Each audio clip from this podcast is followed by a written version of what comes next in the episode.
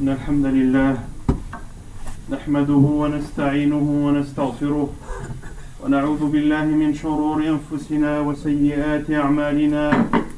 من يهده الله فلا مضل له ومن يضلل فلا هادي له. وأشهد أن لا إله إلا الله وحده لا شريك له. وأشهد أن محمدا عبده ورسوله. يا أيها الذين آمنوا اتقوا الله حق تقاته ولا تموتن إلا وأنتم مسلمون. يا أيها الناس اتقوا ربكم الذي خلقكم من نفس واحدة وخلق منها زوجها وبث منهما رجالا كثيرا ونساء. واتقوا الله الذي تساءلون به والأرحام. إن الله كان عليكم رقيبا. يا أيها الذين آمنوا اتقوا الله وقولوا قولا سديدا. يصلح لكم أعمالكم ويغفر لكم ذنوبكم ومن يطع الله ورسوله فقد فاز فوزا عظيما. أما بعد فإن أصدق الحديث كتاب الله تعالى وخير الهدي هدي محمد صلى الله عليه وسلم وشر الأمور محدثاتها وكل محدثة بدعة وكل بدعة ضلالة وكل ضلالة في النار. أما بعد اعلموا أيها المسلمون والمسلمات أن الحج أحد أركان الإسلام ومبانيه العظام ودعائمه الخمس وفرض وفرض من فروضه دل عليه الكتاب والسنة والإجماع وهو فرض عين على كل متكلف على كل مكلف المستطيع مرة واحدة في العمر ومن أنكر وجوب الحج فقد كفر والعياذ بالله. والأدلة من ذلك في كتاب الله تبارك وتعالى آيات عديدة. منها قوله تعالى إن الصفا والمروة من شعائر الله. فمن حج البيت أو اعتمر فلا جناح عليه أن يطوف بهما. ومن تطوع خيرا فإن الله شاكر عليم. ومنه قوله تعالى وأتموا الحج والعمرة لله. فإن أحصرتم فما استيسر من الهدي.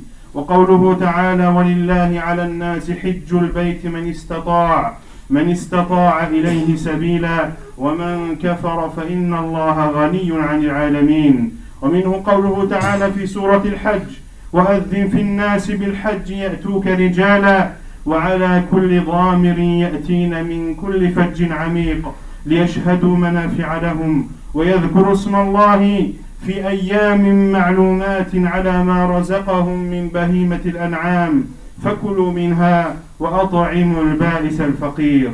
ففي هذه الآيات صريحة فهذه الآيات صريحة في إيجاب الحج حيث قال تعالى ولله على الناس وكلمة على إيجاب وقال تعالى ومن كفر أي ومن كفر بوجوب الحج وقال تعالى وأذن في الناس بالحج أي ادعهم وناديهم إلى حج البيت وقيل أعلمهم أن الله فرض عليهم الحج بدليل قوله تعالى يأتوك رجالا.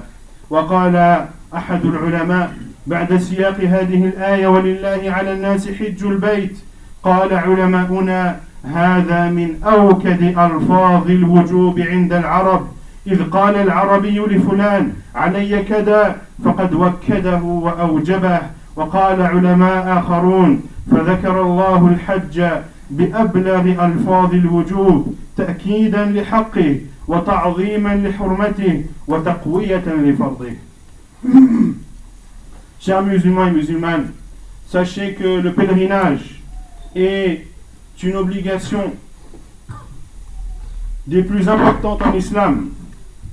Le pèlerinage de la maison sacrée fait partie des cinq piliers de l'islam. Il fait partie des bases essentielles et primordiales de cette religion sublime et prouve cela, c'est-à-dire l'obligation de faire le pèlerinage. Le livre d'Allah ainsi que la sunna du prophète sallallahu alayhi wa sallam et également l'unanimité des savants de l'islam. Et le pèlerinage est obligatoire pour toute personne qui en a les possibilités physiques et morales Et celui également qui a la possibilité de voyager, c'est une obligation pour lui d'accomplir le pèlerinage au moins une seule fois dans sa vie. Et celui qui renie l'obligation de faire le pèlerinage entre dans une mécréance certaine, billah. Quant au verset où Allah Azzawajal nous ordonne de faire le pèlerinage, il y a la parole d'Allah Azzawajal dans Surat Al-Imran. Lorsqu'Allah subhanahu wa ta'ala dit c'est un devoir envers Allah pour les gens de faire le pèlerinage de la maison, pour celui qui en a les possibilités et celui qui mécroit, Allah n'a nul besoin des mondes. Quant à celui qui mécroit, à celui qui renie l'obligation de faire le pèlerinage, eh bien Allah Azzawajal n'a besoin ni de lui ni de l'ensemble des mondes.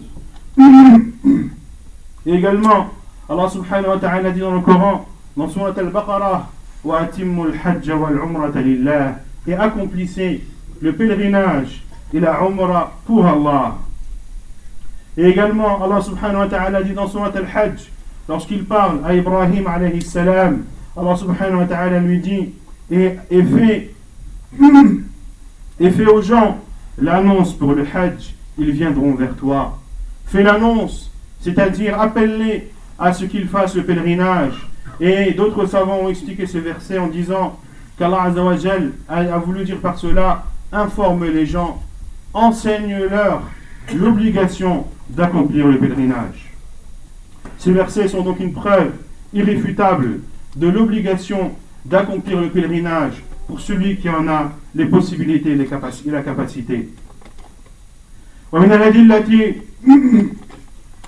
ومن الأدلة في سنة رسول الله صلى الله عليه وسلم ما رواه عبد الله بن عمر رضي الله عنهما قال قال رسول الله صلى الله عليه وسلم بني الإسلام على خمس شهادة لا إله إلا الله وأن محمد رسول الله وإقام الصلاة وإيتاء الزكاة وصوم رمضان وحج البيت الحرام لمن استطاع إلى ذلك سبيلا كما في الصحيحين.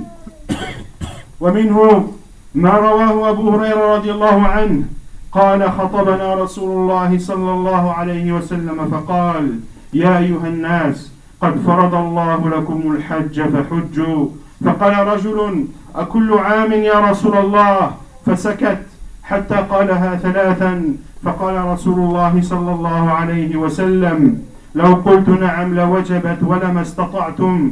ثم قال ذروني ما تركتكم فإنما هلك من كان قبلكم بكثرة سؤالهم واختلافهم على أنبيائهم. فإذا أمرتكم بشيء فأتوا منه ما استطعتم. وإذا نهيتكم عن شيء فدعوه كما في صحيح مسلم. ولقد أفاض القرآن الكريم والسنة في فضل الحج ووردت فيه النصوص الكثيرة التي ذكرنا طرفا منها فيما سبق ونذكر هنا ما لم نذكره مما يختص في فضل الحج. Il y a également des preuves dans la sunna du prophète sallallahu alayhi wa sallam de l'obligation d'accomplir le pèlerinage. Parmi ces preuves, le hadith de Abdullah ibn Omar, rapporté dans le Bukhari Muslim, où il rapporte que le prophète sallallahu alayhi wa a dit l'islam est basé sur cinq l'attestation qu'il n'est de vraie divinité qu'Allah et que Muhammad sallallahu alayhi wa est son envoyé d'accomplir la prière de s'acquitter de la zakat de jeûner le mois du ramadan et de faire le pèlerinage à la maison sacrée pour celui qui en trouve le chemin hadith authentique rapporté par Al-Bukhari Muslim il y a un autre hadith rapporté par Muslim Selon Abu Huraira il dit, le prophète sallallahu alayhi wa sallam nous a exhorté un jour et a dit, ô oh, vous les gens, Allah vous a obligé ou Allah a rendu obligatoire pour vous le pèlerinage. Faites donc le pèlerinage. Et un homme a dit, ô oh, envoyé d'Allah, est-ce que cette obligation, ou devons-nous le faire? Tous les ans, ô envoyé d'Allah Et le prophète sallam s'est tué. Et cet homme l'a questionné à trois reprises. Et le prophète sallam à chaque fois s'est abstenu de répondre. Puis au bout de la troisième fois, le prophète sallam a dit, si j'avais dit oui, eh bien, le pèlerinage serait obligatoire tous les ans et vous ne pourriez pas. Puis le professeur sallam a donné un conseil à ses compagnons en leur disant Laissez-moi avec ce que je vous ai ordonné, car ceux qui vous ont précédés ont connu la perte lorsqu'ils posaient trop de questions à leur prophète et lorsqu'ils le contredisaient dans ce qu'il leur ordonnait. Puis le Hassan a dit Lorsque je vous ordonne une chose, faites-en ce que vous pouvez, et lorsque je vous interdis une chose, abstenez-vous-en. Et le Coran et la Sunna du prophète montrent les bienfaits du pèlerinage. Ces bienfaits qui, sont, qui peuvent être déduits des sources que l'on a citées précédemment, mais il y a des sources plus précises que l'on va citer par la suite. Al-Hajj yahdimu ma qabla, kama fi حديث عمرو بن العاص رضي الله عنه قال فلما جعل الله الإسلام في قلبي أتيت النبي صلى الله عليه وسلم فقلت ابسط يمينك لأبايعك فبسط يمينه فقال فقبضت, فقبضت يدي. قال ما لك يا عم؟ قال قلت أردت أن أشترط. قال تشترط بماذا؟ قلت أن يغفر لي قال أما علمت أن الإسلام يهدم ما كان قبله وأن الهجرة تهدم ما كان قبلها وأن الحج يهدم ما كان قبله.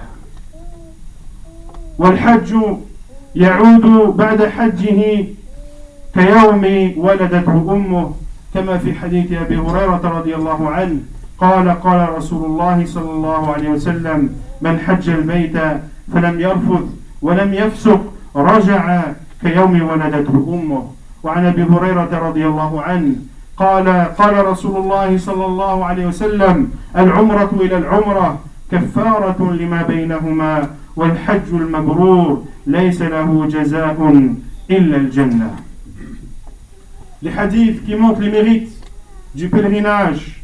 Parmi ces hadiths, il y a le hadith de Amr ibn al-As dans lequel le professeur sallam nous informe que le pèlerinage efface tous les péchés qu'aurait pu commettre la personne.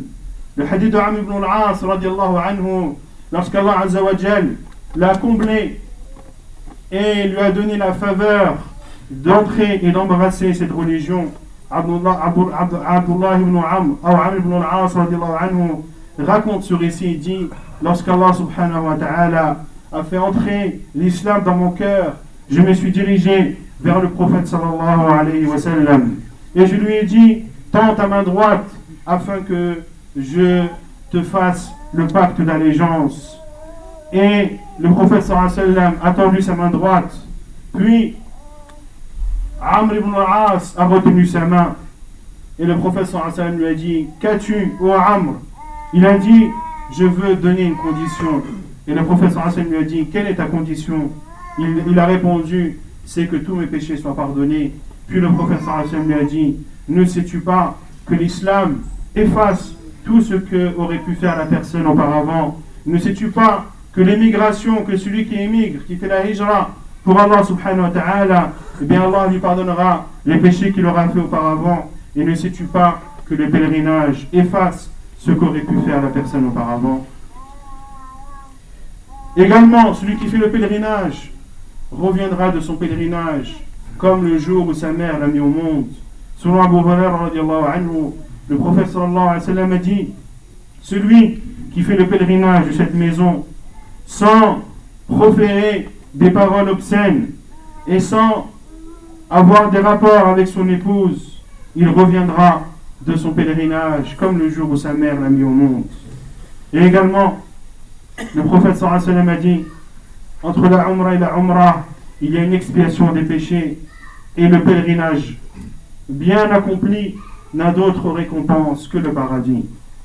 ومن فضائل الحج أن الحجاج والعمار وفد الله إن سألوا أعطاهم. وإن دعوه أجابهم وإن استغفروه غفر لهم. ونفقتهم في سبيل الله وهي مخلوفة عليهم. وهم معانون في أداء النسك. وأخيرا فإن الله يباهي بالحجاج. ملائكته في صعيد عرفات ويتجلى لهم ويقول انصرفوا مغفورا لكم إنه لفضل عظيم ونعمة كبرى أن ينصرف الحاج من هذا الموقف العظيم مغفورا له وذلك فضل الله يؤتيه من يشاء également, parmi les mérites du pèlerinage, c'est que le pèlerin est considéré comme un invité d'Allah subhanahu wa ta'ala. Lorsqu'il invoque, Allah subhanahu wa ta'ala leur répond. Lorsqu'il demande le pardon à Allah subhanahu wa ta'ala, Allah azza wa leur pardonne. Et également, l'argent qu'ils ont dépensé pour accomplir leur pèlerinage est un argent et de l'argent qu'ils ont dépensé dans le sentier d'Allah subhanahu wa ta'ala. Et Allah azza wa les soutiendra et les aidera durant leur rite. Et également, parmi les mérites du pèlerinage, c'est le jour, du le jour de Arafat, le neuvième jour de Dhul Hijjah, où Allah subhanahu wa ta'ala s'adresse à ses, à ses anges en leur disant Attestez ou soyez témoins que j'ai pardonné à toutes ces personnes. C'est donc un grand mérite que de partir ce neuvième jour de Dhul Hijjah en ayant ses péchés pardonnés. C'est un mérite que Allah Azza wa accorde à qui il désire. l'islam وشعائره تهدف كل كلها إلى خير المسلمين في الدنيا والآخرة. ومن هنا كان الحج عبادة يتقرب بها المسلمون إلى خالقهم فتصف نفوسهم ويلتقون على المودة ويلتقون على المودة يربط بينهم الإيمان رغم تباعد الأقطار واختلاف الديار. والمتأمل في نصوص الكتاب والسنة الخاصة بالحج إذا جمع معها ما يلمسه في الواقع المشاهد خلال أداء فريضة الحج تتجلى له الأهداف التالية.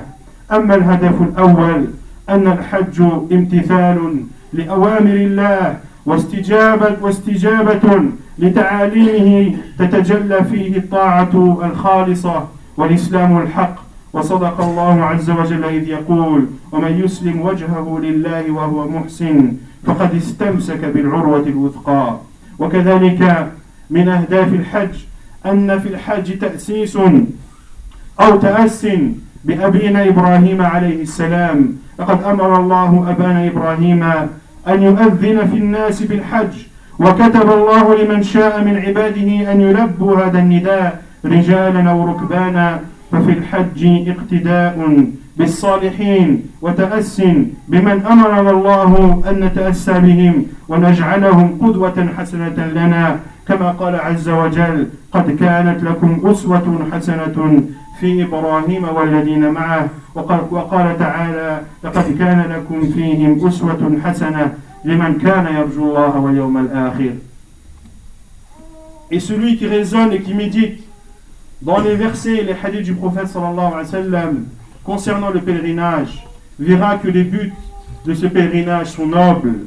Parmi ces buts, il y a le fait de répondre à l'appel d'Allah le fait de répondre à l'appel d'Allah lorsqu'il a ordonné Ibrahim alayhi d'appeler les gens à accomplir le pèlerinage, eh bien sache qu'Allah accorde sa faveur à ceux qui répondent à cet appel.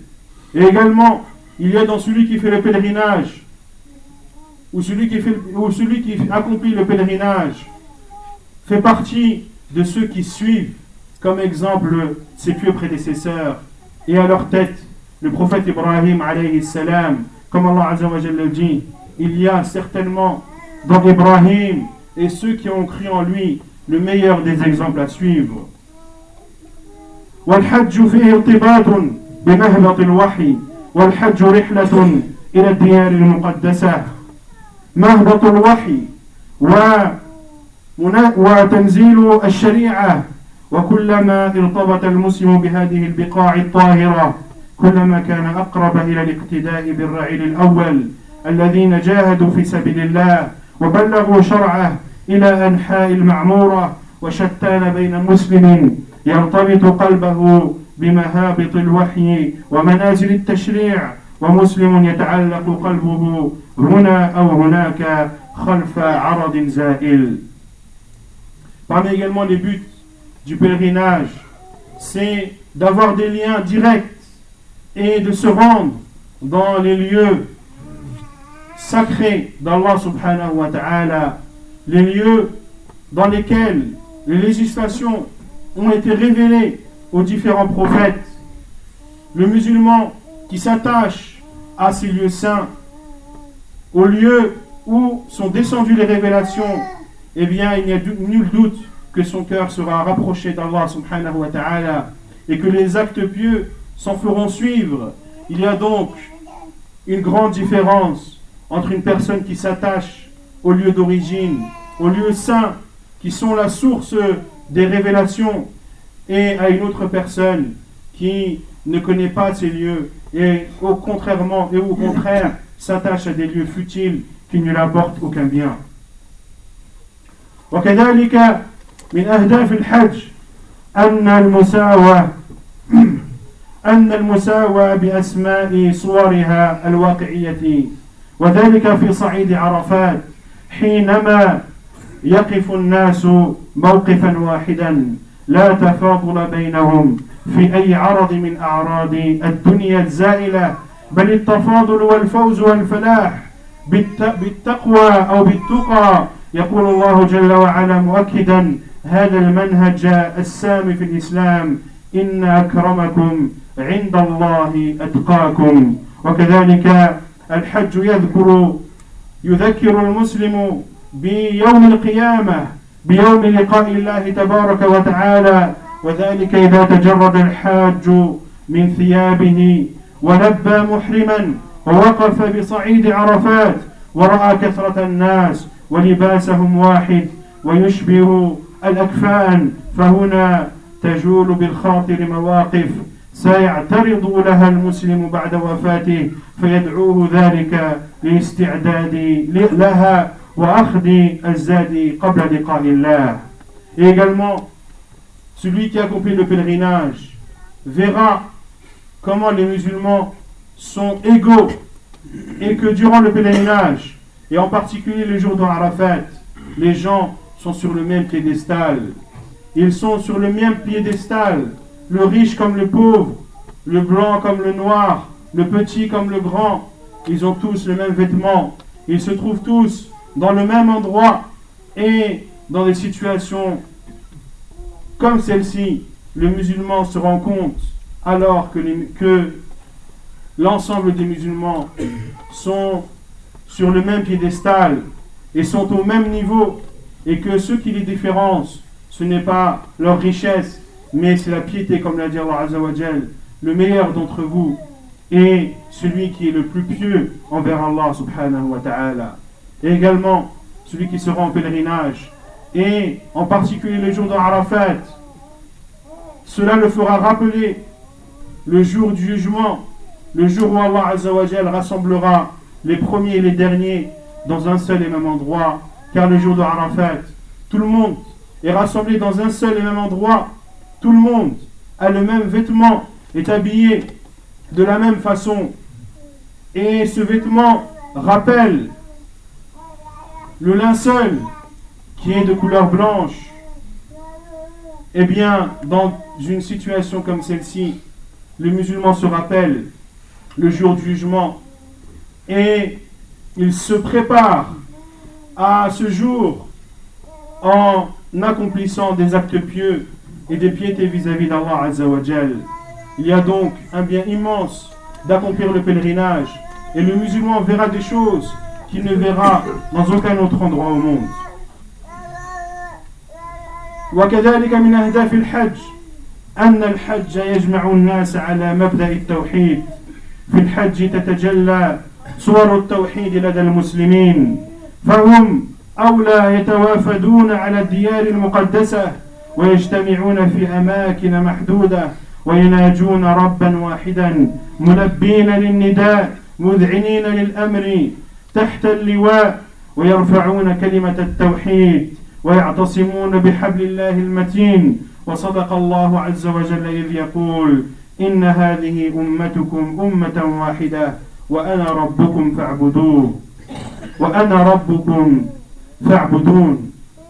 Également, celui qui se rend au pèlerinage connaîtra un des sens de l'unicité d'Allah subhanahu wa ta'ala. Car les gens, à travers leurs origines diverses, à travers leurs langues variées, eh bien, ils se réunissent dans un seul et même endroit et sont venus pour Allah subhanahu wa ta'ala, la seule divinité qui mérite d'être adorée subhanahu wa ta'ala. Et tout ceci en faisant la talbiyah, qui est de dire labbaik Allahumma labbaik, labbaik labbaik, inna alhamda wa ni'mata laka wal mulk, la sharika lak.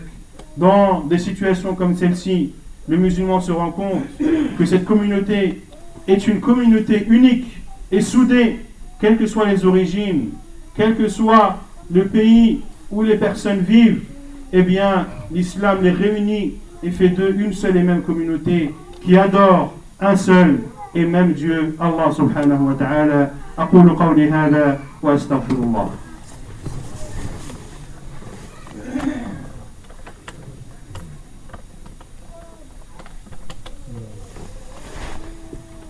الحمد لله رب العالمين والصلاة والسلام على رسول الله وعلى آله وصحبه أجمعين. أما بعد ثم اعلموا أيها المسلمون أن الحج نقطة يتحول أو تتحول فيه حياة الحاج. يزداد به خيرا وتقوى وصلاحا. ولذا أشار القرآن الكريم إلى أنه ينبغي للحاج أن لا ينسى مواقفه الضارعة في الحج وأن يستمر في تعليقه بربه وإنابته له كما قال سبحانه وتعالى فإذا قضيتم مناسككم فاذكروا الله كذكركم آباءكم أو أشد ذكرا. والحج الذي يبقى أثر الحج في نفسه ويعود منه وقد تحسن حاله واستقام أمره وأقبل على طاعة ربه هو الذي يرجى أن يقبل حجه. فالله لا يقبل العمل إلا من المتقين. كما قال سبحانه إنما يتقبل الله من المتقين. Également, le pèlerinage est souvent un point après lequel la vie du musulman change. La vie du pèlerin change, car en revenant de son pèlerinage, la personne sera plus pieuse vis-à-vis d'Allah subhanahu wa ta'ala. Sa foi augmentera et par conséquent, ses actes pieux seront plus abondants et plus fréquents. C'est pour cela qu'Allah Azzawajal nous a exhorté à cela. Lorsque le pèlerinage se terminera, de ne pas oublier tous les moments forts que le pèlerin aura vécu, comme l'a dit Allah subhanahu wa ta'ala. Et lorsque vous avez terminé, et lorsque vous avez terminé vos rites, rappelez-vous Allah subhanahu wa ta'ala. Rappelez-vous Allah subhanahu wa ta'ala afin d'être dans cette continuité, dans cette piété que vous avez connue durant ce pèlerinage. Et le pèlerin qui revient en étant touché, en ayant les effets du pèlerinage sur lui, eh bien, il sera sur le droit chemin et sa situation vis-à-vis d'Allah Azzawajal s'améliorera sans aucun doute. Et s'il y a dans cela un signe, ou il y aura dans cela un signe que son pèlerinage est accepté chez Allah subhanahu wa ta'ala, car Allah n'accepte que, que des pieux, comme l'a dit subhanahu wa ta'ala, Allah n'accepte que des gens qui sont pieux. أيها المسلمون الذين لم يعزموا على الحج هذا العام سواء ممن حج أو لم يحج سأقرأ عليكم حديثا واحدا عن رسول الله صلى الله عليه وسلم عسى أن يحرك الهمم والذي تردد لعله يعزم على الحج هذه السنة Chers musulmans, celui qui n'a pas, qui ne s'est pas préparé ou qui n'a pas l'intention de faire le pèlerinage cette année, pour ceux qui l'ont déjà accompli ou pour ceux qui ne l'ont jamais accompli, je vais vous lire un hadith du prophète sallallahu alayhi wa sallam, un seul hadith en espérant que cela va faire réfléchir ceux qui ont la possibilité de faire le pèlerinage cette année, mais ne le font pas par fainéantise ou par manque de crainte envers Allah Azzawajal, car celui qui a la possibilité de faire le pèlerinage et ne le fait pas commet un grand péché والعياذ بالله يقول عليه الصلاة والسلام في الحديث الحسن الذي حسنه الألباني في صحيح الترغيب أو في الجامع الصغير. قال صلى الله عليه وسلم أما خروجك من بيتك تأم البيت الحرام فإن لك بكل وطأة تطوها راحلتك يكتب الله لك بها حسنة ويمحو عنك بها سيئة. أما وقوفك بعرفة فإن الله جل وعلا ينزل إلى السماء الدنيا فيباهي بهم الملائكة فيقول هؤلاء عبادي جاءوني شعثا أو شعثا غبرا من كل فج عميق يرجون رحمتي ويخافون عذابي ولم يروني فكيف لو فكيف لو رأوني؟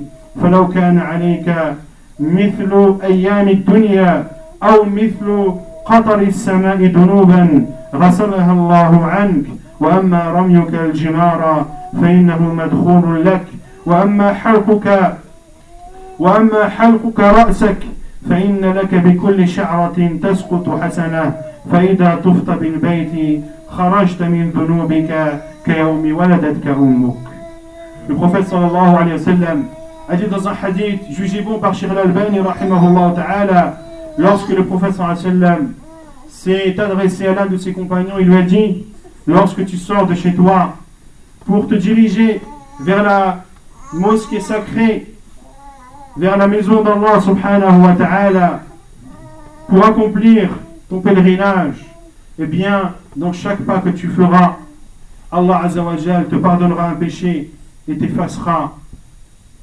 Allah azawajal t'accordera une bonne action et t'effacera un péché.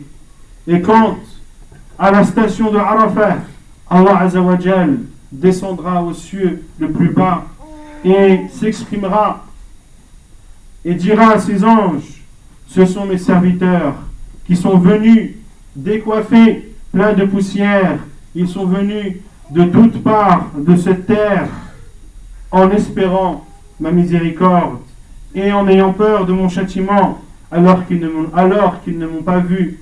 Qu'aurait-il fait s'ils m'avaient vu? Et Allah Azza le sallam dit si tu avais comme péché le nombre des jours depuis le début de la création de la terre, ou bien un nombre, comparable à la pluie ou aux gouttes de pluie qui tombent du ciel, Allah subhanahu wa ta'ala te les pardonnera. Et quant à ta lapidation des stèles, ce sera une récompense pour toi. Et quant à ton rasage de ta tête, tu auras pour chaque cheveu qui tombera une récompense. Et lorsque tu feras ton tawaf autour de la maison sacrée, tu sortiras de ce tawaf purifié de tes péchés comme tu es sorti le jour, comme, le, comme le jour où tu es sorti du ventre de ta mère. نسأله تبارك وتعالى أن يوفقنا لحج بيت الله سبحانه وتعالى. اللهم اجعلنا من حجاج بيتك. اللهم اجعلنا من حجاج بيتك. اللهم اهدنا واهد بنا واجعلنا سببا لمن اهتدى. اللهم اهدنا واهد بنا واجعلنا سببا لمن اهتدى. واقم الصلاة.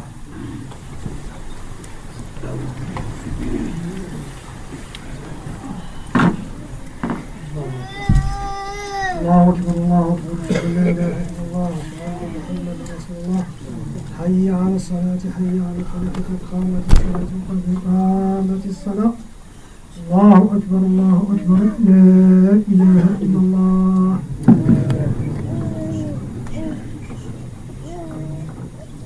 استووا اعتدلوا تراصوا أقيموا صفوفكم وسدوا الخلل استووا.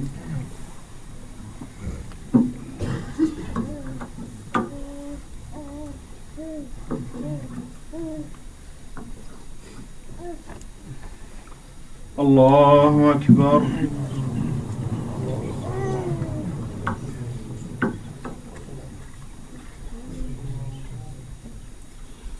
الحمد لله رب العالمين. الرحمن الرحيم. مالك يوم الدين. إياك نعبد وإياك نستعين. اهدنا الصراط المستقيم. صراط الذين أنعمت عليهم. غير المغضوب عليهم ولا الضالين.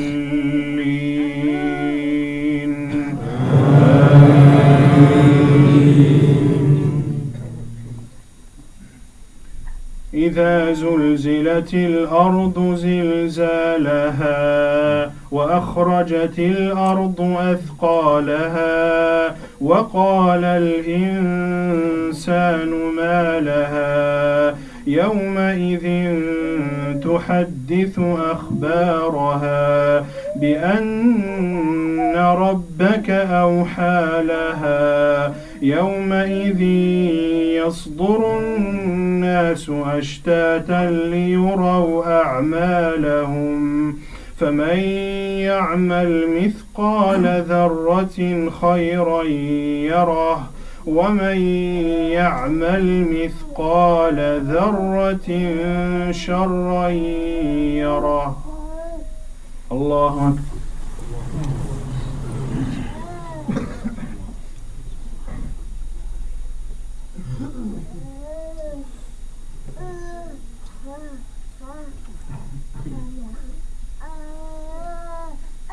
سمع الله لمن حمده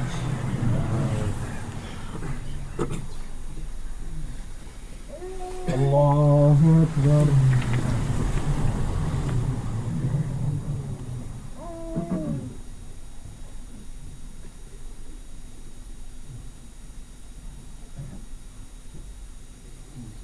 الله أكبر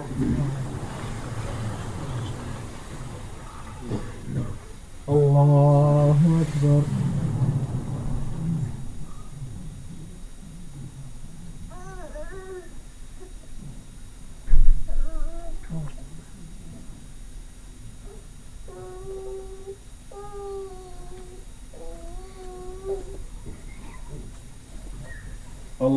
الله أكبر الحمد لله رب العالمين.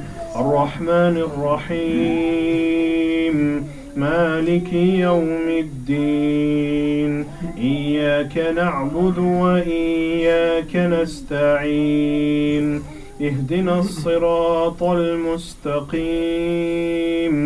صراط الذين أنعمت عليهم غير المغضوب عليهم ولا الضالين.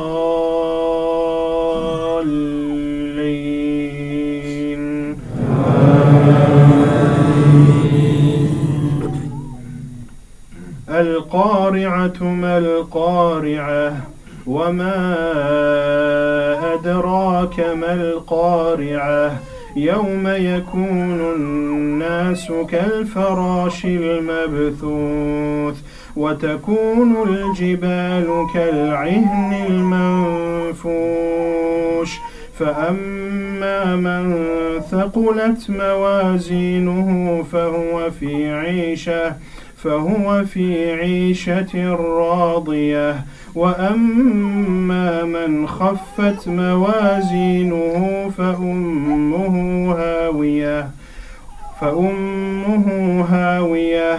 وما أدراك ما هي؟ نار حامية. الله أكبر